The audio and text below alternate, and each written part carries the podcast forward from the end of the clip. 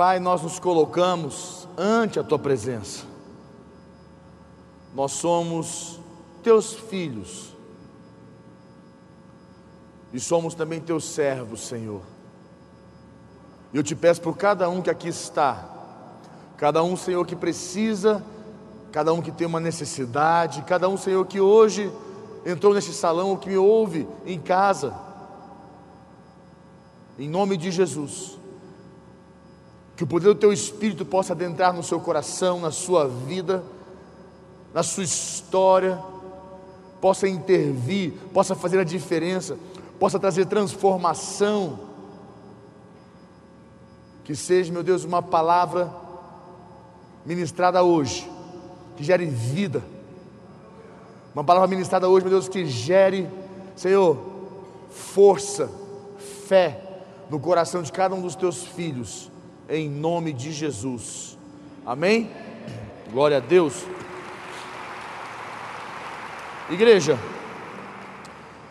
eu tenho ministrado e falado um pouquinho com vocês sobre o conceito de fé, que normalmente vem do conceito do ouvir, como a palavra de Deus diz que a fé vem pelo ouvir, e o ouvir da palavra de Deus.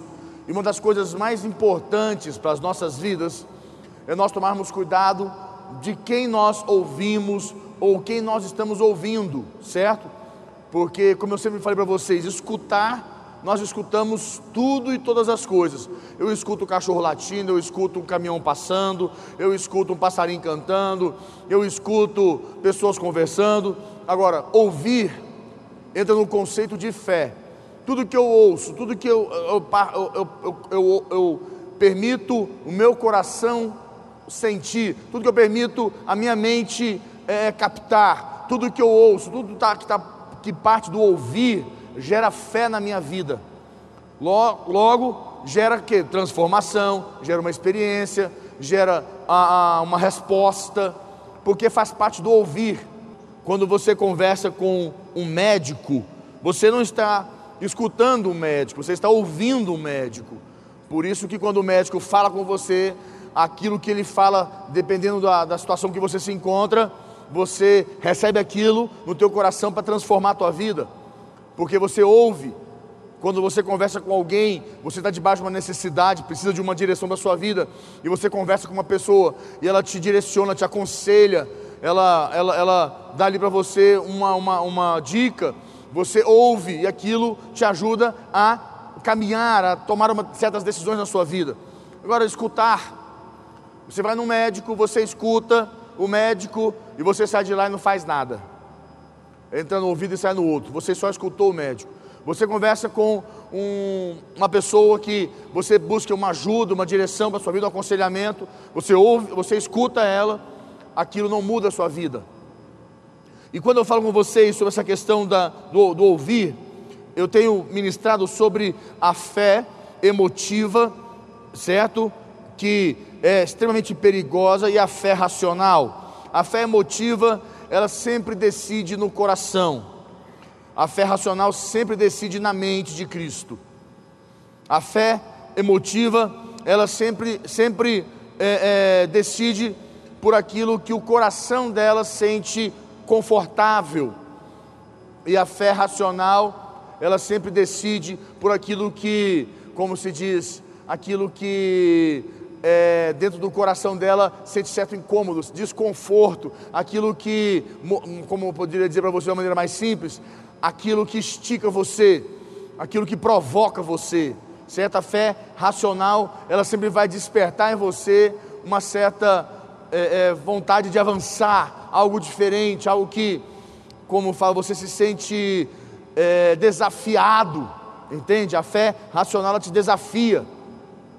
E dentro desse contexto que nós conversávamos, eu falei para você de algo muito importante. E eu parei numa frase que fazia assim: A fé emotiva é refém da voz do coração. Fala comigo, refém. A fé emotiva é refém da voz do coração. Porém, a fé racional está sempre atenta à voz do a voz do Espírito Santo.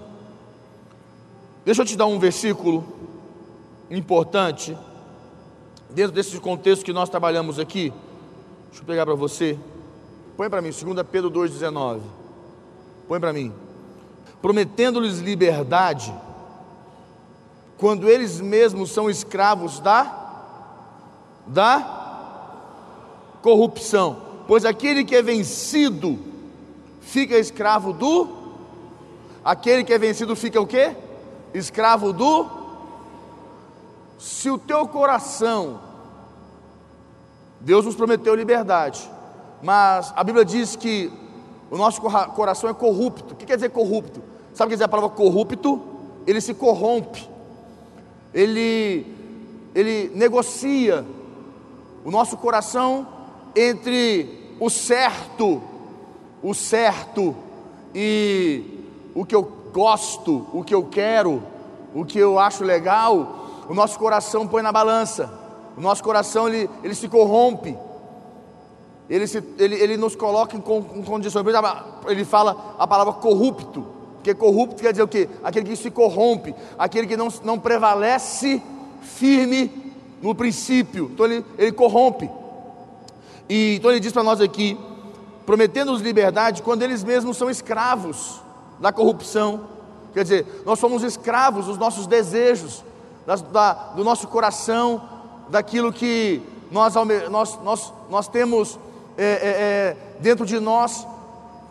Nós somos escravos daquelas das vontades que nós ainda não crucificamos, nós não colocamos na cruz certo? Nós somos escravos do, como se diz, da, do conforto, da, da, da preguiça, aquilo que nós ainda não colocamos na, na cruz. Aí ele fala assim, no versículo: Pois aquele que é vencido, aquele que é vencido, a palavra, aquele que é vencido, quando ele diz para nós, para mim, para você, aquele que é vencido, aquele que é, é, fica é vencido, fica escravo do vencedor. Logo, se o teu coração sempre tem peso nas decisões da sua vida, quer dizer, se o teu coração, se a tua emoção, se a tua fé emotiva sempre atua nas tuas decisões, você é escravo dela. Logo, toda decisão da tua vida, quem vai decidir é a tua fé emotiva. Em cada área da tua vida, você pode dizer para mim assim, é, mas bispo, é, quando se trata desse assunto aqui, ah, eu, eu quis seguir meu coração, sabe? Ah, eu sou filho de Deus também, sabe? Eu não sou de ferro. Você precisa entender que quando você decide uma vez, decide duas vezes, a Bíblia diz que um abismo puxa outro, um abismo puxa outro. Quando você decide pelo teu coração, você sente aquele prazer, né? aquela alegria, porque foi gostoso aquele momento ali. Só que aquilo ali te torna escravo de sempre decidir pela fé emotiva. A fé emotiva, ela sempre vai te conduzir por caminhos perigosos. Vou te explicar aqui agora para você entender. Como eu falei, a fé emotiva é refém da voz do coração. A fé emotiva é refém da voz do coração. Sempre que o coração disser, você vai acatar, você vai corresponder. Aí ele fala: porém, a fé racional está sempre atenta à voz do Espírito Santo. Abra comigo Provérbios capítulo 16, versículo 2. Versículo 1. Bom, versículo 1, Provérbios 16, versículo 1. Vamos lá.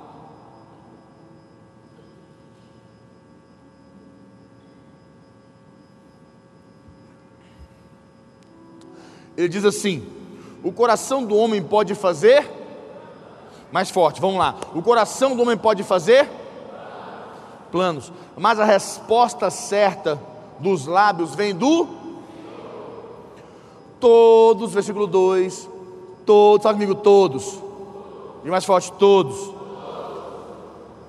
Todos os caminhos do homem são puros aos seus. Que olhos são esses? O que os teus olhos veem, o teu coração sente. O que os olhos não veem, o coração não. Normalmente é assim, certo? No entanto, que o marketing hoje, num shopping, em algum lugar, te tenta e te provoca. As mídias sociais hoje atuam muito com vendas, porque eles querem te vender. Então você entra em qualquer mídia social hoje, tem alguém vendendo alguma coisa e, e é pelos teus olhos, que os teus olhos eles eh, têm, uma, têm apetite na tua, no teu coração, na tua alma, tu, ah, eles atuam na tua alma, eles são o viés da alma, eles são o caminho da alma, do coração do homem. Aí quando ele diz aqui para mim, para você, quando ele fala aqui assim, todos os caminhos do homem são puros aos seus olhos, aos olhos do seu coração, da sua alma. Mas o Senhor pesa, fala amigo, pesa. Mas fala, diga, pesa. Pesa o Espírito. Forte isso, né? Mas o Senhor pesa o Espírito. O Senhor pesa o Espírito. O que ele quer dizer com isso para mim e para você? E ele diz aqui no versículo 3: Confia ao Senhor as tuas obras, e os teus desígnios, desígnios, seus desejos, suas vontades serão estabelecidas. Para aí.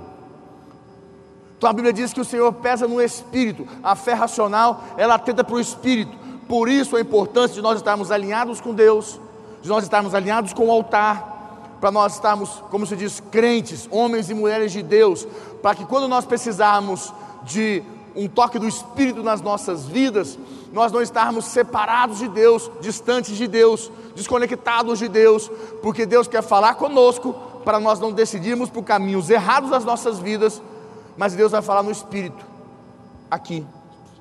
Deus fala no Espírito do homem. Você sente no teu espírito um peso, você não sente paz.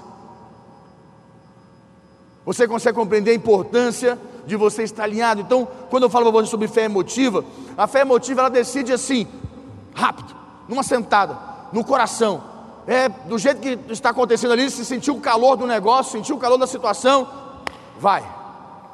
Por isso que as pessoas entram em dívidas. E entram em dívida falando assim: não, Deus vai me honrar. Já viu pessoas que vão fazer compra, comprar alguma coisa, ou fazer parcelas, ou, ou alugar algo, ou sei lá o que vai fazer, que, é que, que envolve financeiro, ela olha assim e fica, sabe assim, tentada e fica assim, não, Deus vai me, Deus vai me abençoar, Deus vai me honrar, eu, eu, aí como é, pensa assim, ah, ah, eu mereço, aí compra, aí se envolve financeiramente algo que não pode, eu tive, eu tenho vários casos na igreja, principalmente quando a pessoa chega no momento que ela está um pouco estressada, um pouco meio tensa na vida, e ela quer viajar de qualquer jeito, quer pegar um, quer dar um jeito de viajar. Aí ela quer comprar um pacote de viagem. Esse para mim é os que eu mais vejo dentro da igreja, né? Os pacotes de viagem. Aí o cara chega lá, não, esse pacote de viagem aqui você vai comprar em tantas vezes, vai ser bom. Aí você compra um pacote de viagem de sete dias que você vai pagar durante dez, durante um ano um ano e meio. Sete dias que vão te amargar simplesmente quase 500 dias da tua vida. Já pensou nisso? Um ano, 365, mais seis meses, mais 180, são praticamente 300, são praticamente mais de 500 dias da tua vida amargando sete dias. Porque você não tinha condição de comprar aquele pacote, mas você sentia que você merecia. Eu mereço fazer essa viagem. Eu trabalhei demais, eu ralei demais, eu mereço esse presente, eu mereço comprar isso, eu mereço. Deus vai me honrar, Deus vai me abençoar. E a honra de Deus, a bênção de Deus não tem nada a ver com a sua fé emotiva, com o momento que você está vivendo ali. E você compra, se endivida, fica pagando, atrasa, aquela confusão na tua vida, você entra em condições porque você agiu pela fé emotiva. A fé racional, ela pensa assim: eu mereço, mas eu não posso. Eu mereço uma viagem, estou merecendo comprar essa, essa, isso, aqui. Eu, eu mereço, eu mereço, mas eu não posso. A fé racional, ela te dá peso de você não tomar partido em condições, em situações, circunstâncias erradas na tua vida. E você pensa, mas isso não é fé. A fé é quando você arrisca. Não. Arriscar é no sentimento, é na, é na vida, é, na, é, você arriscar romper um, um, um, pensamento errado que você tem acerca de você mesmo. Arriscar é quando você não, você não consegue pregar numa célula e você, hoje eu vou arriscar, eu vou pregar na célula. Sabe, arriscar é quando você fala assim: olha, eu vou, eu vou começar a dar meu dízimo, eu vou, eu vou acreditar nesse negócio. Arriscar envolve um contexto totalmente diferente de você agir pela fé emotiva e arrumar dívidas, arrumar confusão e entra em vários determinados momentos, circunstâncias. Mas dentro disso aqui que eu digo para você, continuando aqui, mais uma coisa importante: a fé emotiva quer porque quer sentir de qualquer maneira. A fé emotiva ela precisa sentir. Por isso, sua vida sentimental é um completo fracasso. Quantas vezes é, eu não sei se você sabe, mas quando eu fui namorar com a Priscila, eu e a Priscila, a gente começou a, como se diz, a ter uma certa intenção um com o outro, nós não tínhamos nenhum interesse um com o outro. Nós nos conhecíamos na igreja, nós tínhamos certa amizade, porém nós não tínhamos interesse nenhum de ter um relacionamento, tanto da minha parte quanto da dela. E eu sempre olhei para Priscila como uma pessoa, uma amiga, uma pessoa muito querida, mas eu não tinha nenhum interesse por ela. E eu me lembro quando o meu líder, meu pastor, falava assim para mim: a Priscila é a mulher certa para você. Eu falei para ele assim, mas eu não sinto que ela é. Não tem nada a ver eu e a Priscila. E um dia eu lembro que meu pai falou para mim assim: Essa mulher é sua esposa. Eu falei para meu pai: O senhor não sabe de nada. Eu, em diversos momentos, que as pessoas falavam, eu falava, mas eu não sinto. Eu não sinto isso. E um dia, meu pastor me deu uma missão: você vai sair com ela para ir para um cinema. Eu falei, mas não tem nada a ver uma coisa com a outra. Vai, vai sair, vai fazer alguma coisa. Conversa. E nós saímos, começamos a conversar, e ele conversava, aí daqui a pouco ficava meia hora no telefone, uma hora no telefone, uma hora e meia no telefone, e madrugada no telefone, e daqui a pouco aquele negócio todo, eu senti. Aquilo que eu não sentia. Normalmente nós queremos sempre sentir se é, se é ou se não é. Nosso conceito de sentir é completamente equivocado. Deixa eu tentar falar uma palavra mais forte: corrupto. Porque o nosso sentir, ele se corrompe. Nós temos que aprender a ter fé no que nós vivemos. Quando eu fui, nós, eu e a Priscila, nós nos relacionarmos, eu falava para ela: eu quero casar com uma pastora, eu quero casar com uma mulher que seja pastora. E eu perguntava para ela: Você vai ser pastora? Ela falava para mim assim: Deus me despertou isso no meu coração. Eu falei: Então nós vamos ser pastor. Porque eu não quero casar com uma mulher que não for pastora. Eu tinha essa certeza no meu coração que eu queria uma mulher que fosse pastora.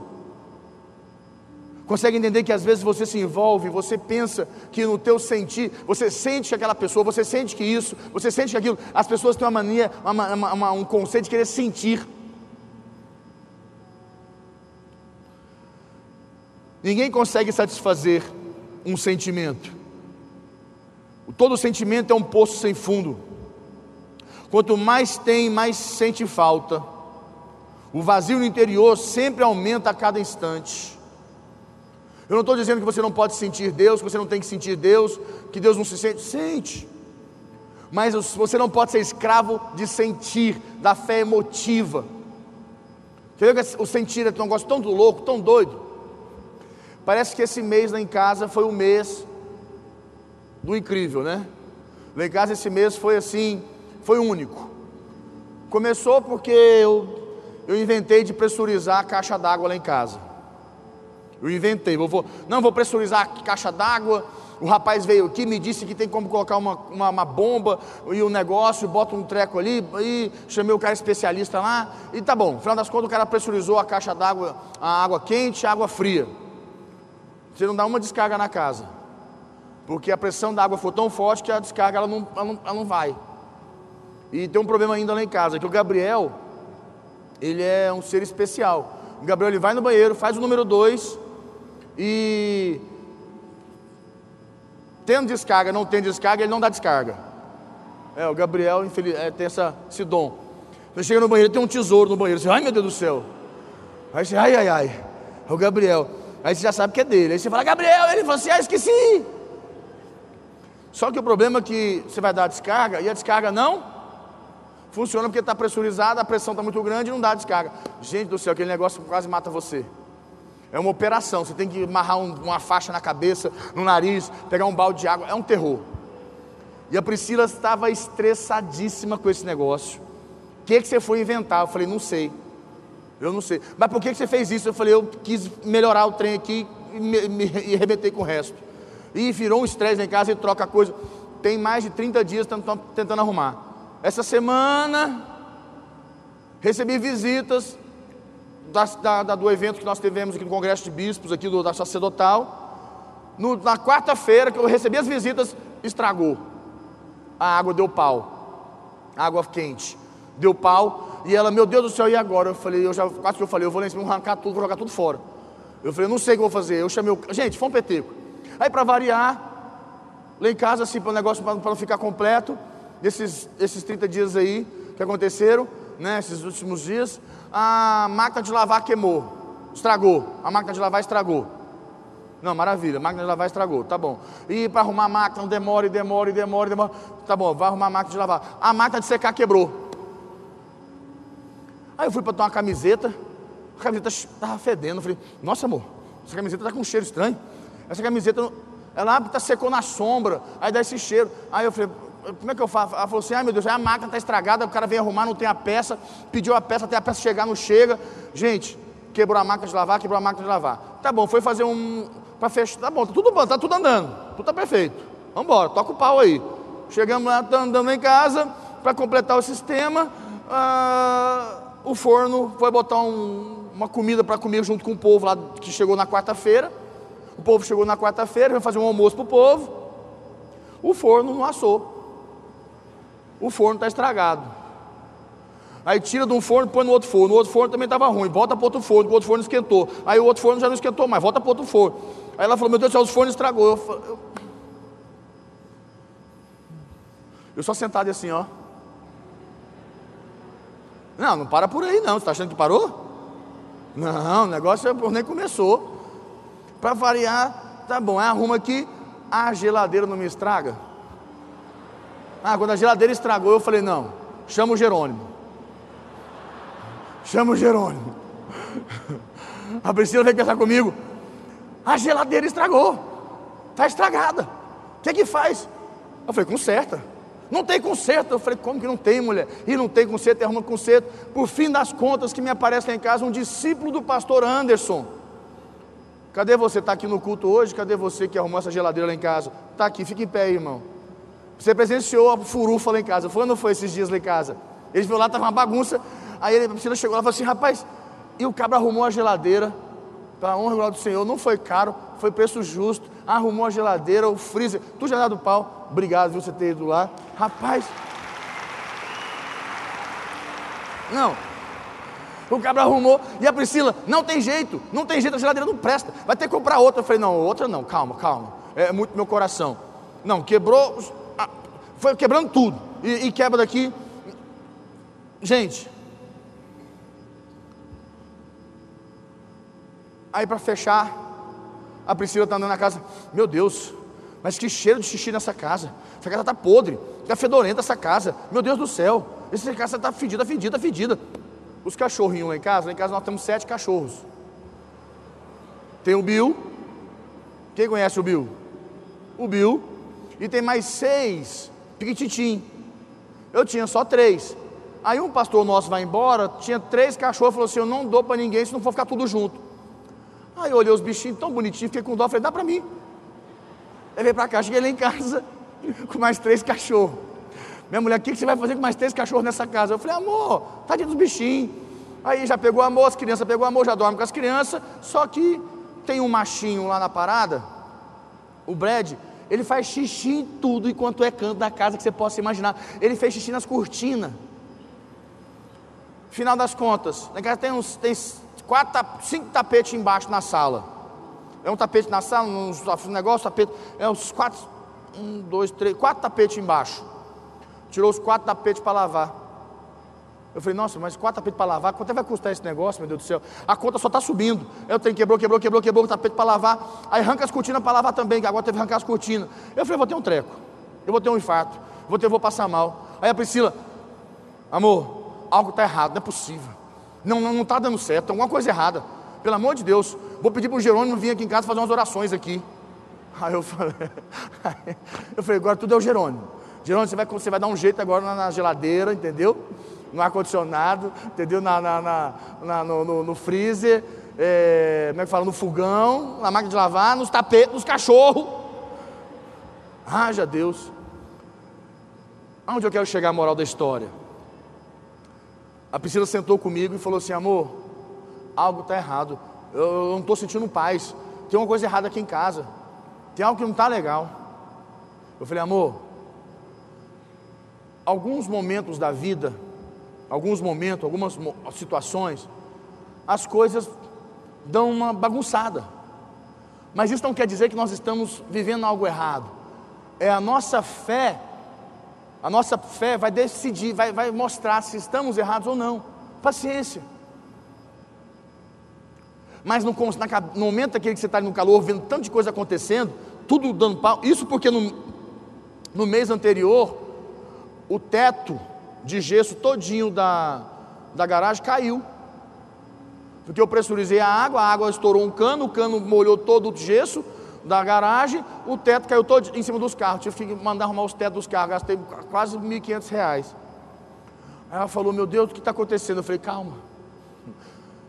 A fé emotiva olha para isso tudo e fala assim: Vocês estão em pecado, algo está errado. A fé emotiva, ela olha para isso tudo e fala assim: algo está errado. Eu estou contando para vocês que é na minha casa. Que muitos poderiam falar assim: nossa, é, bispo, você está em pecado.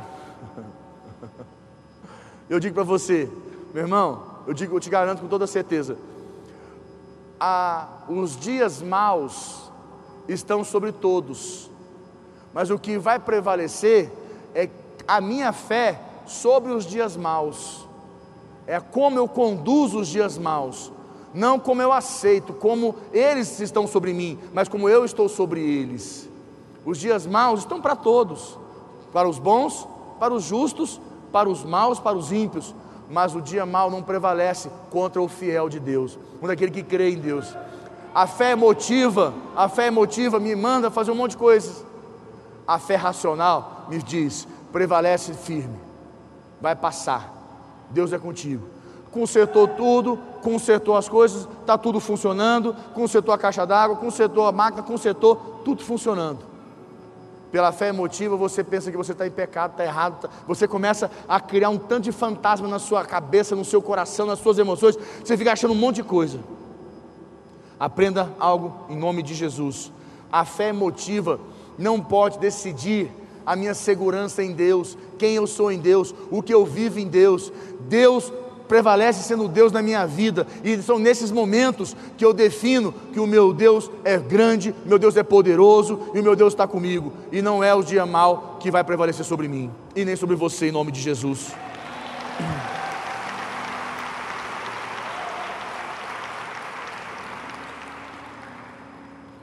A fé que pensa, raciocina, e, sobretudo, medita na palavra de Deus, sabe que cedo ou tarde ela vai se cumprir. A promessa de Deus, a vontade de Deus se cumpre. A fé racional, ela é assim, ela, ela, ela, ela, ela, ela guarda, ela sabe que o tempo vai dizer, o tempo vai provar. É paciência. Eu me lembro, quando eu ia fazer minha célula, meu Deus, Quantas vezes eu fui fazer uma célula e eu tinha que pregar naquela célula sobre. Quem vai adivinhar qual é a coisa mais difícil pegar na célula? Qual é a coisa mais difícil pegar na célula? Hã? Já tem um irmãozinho que já cantou ali. Qual? Finanças. Você está quebrado, lascado, ferrado, não tem dinheiro para nada, está duro que nem um coco. Vai falar sobre prosperidade financeira na célula. Que moral que você tem para falar sobre prosperidade financeira? É horrível, é não é? Eu vivi isso muitas vezes, que eu me enchia. Eu falava, como é que eu vou falar isso na célula hoje? E era assim, eu tinha três células, eu tinha que fazer as três células, uma na sexta, uma, uma na, uma na quarta-feira, uma na sexta e uma no domingo. Eu tinha minhas três células e as três células eram bombadas. E eu me lembro que eu ia fazer a célula, eu falei, como é que eu vou falar para esse povo ter, que Deus tem uma promessa financeira para eles? E eu estou aqui vendendo almoço para jantar hoje. Eu não tenho dinheiro para nada. Estou pedindo dinheiro emprestado para botar gasolina no carro. Mas eu lembro que eu falava assim, Senhor, eu orava, falava com Deus, Deus, me capacita. Não sou eu, eu preciso crer na promessa, eu preciso crer, eu preciso acreditar que o Senhor tem um projeto. Essa, hoje eu estou assim, eu estou, é um momento, vai passar, o Senhor ainda vai, eu ainda vou prosperar, o Senhor vai, o Senhor vai me abençoar, eu vou prosperar. Eu ia para a célula e eu falava com o peito estufado, Deus tem uma promessa, e eu ainda falava assim: olha, hoje eu estou vivendo uma situação difícil, mas você vai ver daqui a uns anos, Deus vai me honrar, vou ter minha casa, vou ter o meu carro, vou ter isso, vou ter aquilo outro, eu vou ter aplicação, vou ser, vou ser próximo, vou ter empresa. Hoje não está assim, mas essa é a fé. E eu falava para o povo, o povo, é, amém. Eu falava, amém. Eu falava, ô Senhor, não me deixe blasfemar aqui, não me deixe falhar. E a fé é essa certeza. Hoje eu tenho minha casa própria, hoje eu tenho meu carro, hoje eu tenho aplicação, hoje eu tenho empresa, eu tenho negócios. Consegue entender? A fé racional, ela te faz ter a certeza, a convicção que no tempo certo toda a palavra de Deus vai se cumprir na sua vida. Então não abandone o altar.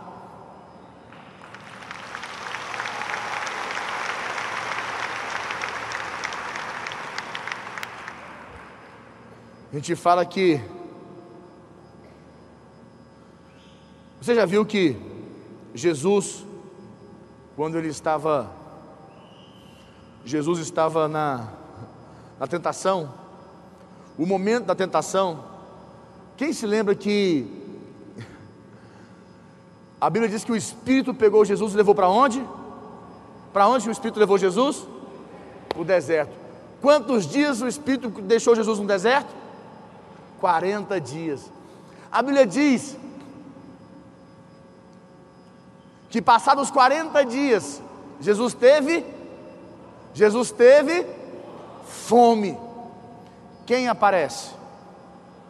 O diabo. Por que, que o diabo não apareceu no segundo dia no deserto? No terceiro, no quarto, no quinto, no décimo, no vigésimo, no trintagésimo, lá, no quinquagésimo. Por que, que o diabo não apareceu? Por que, que o diabo não apareceu? Em 40 dias o diabo não apareceu uma vez. Mas quando Jesus teve fome. Fala amigo, teve fome. Quando Jesus teve fome, o diabo apareceu. E o que o diabo falou para ele? Faça com que essas pedras se transformem em pão. O que, eu quero que você entenda? A fé racional, ela, você precisa compreender que a, o conceito da fé, apesar de você estar passando por uma necessidade, por um momento de fome, você não pode se render, você não pode corromper o teu coração. Lembra que eu falei para vocês no início? O coração é corrupto, o coração ele, ele, ele te engana. Você não pode deixar. Jesus tinha poder para transformar aquela pedra em pão, igreja? Tinha ou não tinha? Tinha, ele era filho de Deus. Jesus tinha poder para tudo, mas a fome, aquele, aquela condição que ele estava ali, ele não se rendeu a ela. Quando o teu coração, quando os teus sentimentos estiverem latentes, doendo, batendo, querendo que você atue ou decida pela emoção, é hora de você não se render. É hora de você prevalecer firme. É hora de você ficar, ficar ali fiel a Deus e não permitir que você atue numa condição emocional, emotiva. Confiar na palavra de Deus, aguardar se cumprir o que está escrito. Deixar que o tempo vai conduzir. A aprovação vem. E o diabo sempre vai tentar corromper teu coração. O diabo sempre vai colocar algo que os teus olhos vão brilhar. Mas os olhos podem brilhar, mas a tua fé vai te guardar em nome de Jesus. Amém?